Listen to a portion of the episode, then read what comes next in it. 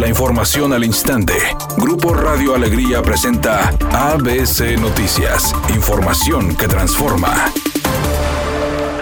El secretario de Salud en el Estado, Manuel de la O, externó que mientras Nuevo León inmerso en la tercera ola de COVID, no se regresará a clases presenciales, ya que sería trágico y un crimen para toda la salud de la población, afirmando que vivimos una situación crítica que se pondrá más complicada, por lo que las decisiones que se tomarán se harán con mucha cautela. Sobre las comparaciones con otros países como Estados Unidos que ya han requerido el cubrebocas en espacios públicos y las actividades se han regularizado, mencionó que son situaciones diferentes, ya que en esa nación hay vacunas en todas partes y en cada esquina. Finalmente mencionó que la tercera ola de COVID en Nuevo León durará más tiempo debido a que hay más gente que se está contagiando.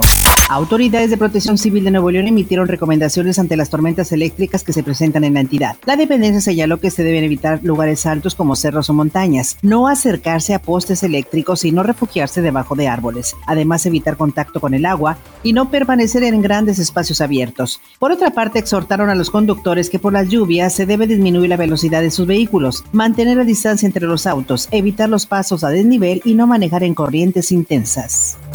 El titular de la Unidad de Inteligencia Financiera, Santiago Nieto Castillo, confirmó que el gobierno de Peña Nieto, a través de dos empresas privadas, contrató en Israel equipos de espionaje por más de 62 millones de dólares. El blanco eran el ahora presidente López Obrador, periodistas y luchadores sociales. Dijo que esas empresas son investigadas por evasión fiscal y lavado de dinero. Se presentará la información ante la Fiscalía General de la República y se dará vista al Servicio de Administración Tributaria por los posibles temas vinculados con evasión fiscal.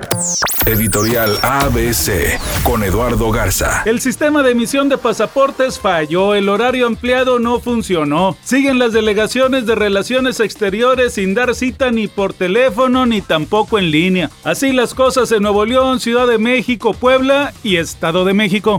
La selección de Honduras cayó 2 a 0 con Qatar en la jornada 3 de la Copa Oro y bajó al segundo sitio del grupo D, lo que significa que será el rival de México en los cuartos de final. El duelo entre los Catrachos y el Tri está programado a las 21 horas de este sábado 24 de julio.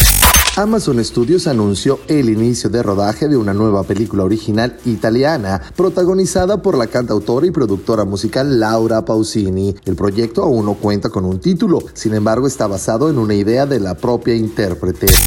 Hay inundaciones importantes en el municipio de Monterrey y en otros puntos de la zona metropolitana. En la avenida Constitución los automovilistas avanzan a 40 kilómetros por hora desde la avenida Fundidora hasta llegar a Venustiano Carranza. Disminuya su velocidad y tome sus precauciones. En el centro de la ciudad hay dos accidentes, uno en la avenida Padre Mier Poniente y Martín de Zavala y otro más en Serafín Peña y Matamoros, ligera carga vehicular. Y continuando con el centro de la ciudad hay un semáforo descompuesto justo en el cruce de las calles Platón Sánchez y Aramberri para que lo tome en cuenta. Es una tarde con presencia de nubosidad y lluvia. Se espera una temperatura máxima de 28 grados, una mínima de 22. Para mañana jueves se pronostica un día con presencia de nubosidad y posibilidad de lluvia. Una temperatura máxima de 32 grados y una mínima de 22. La temperatura actual en el centro de Monterrey 22 grados. ABC Noticias. Información que transforma.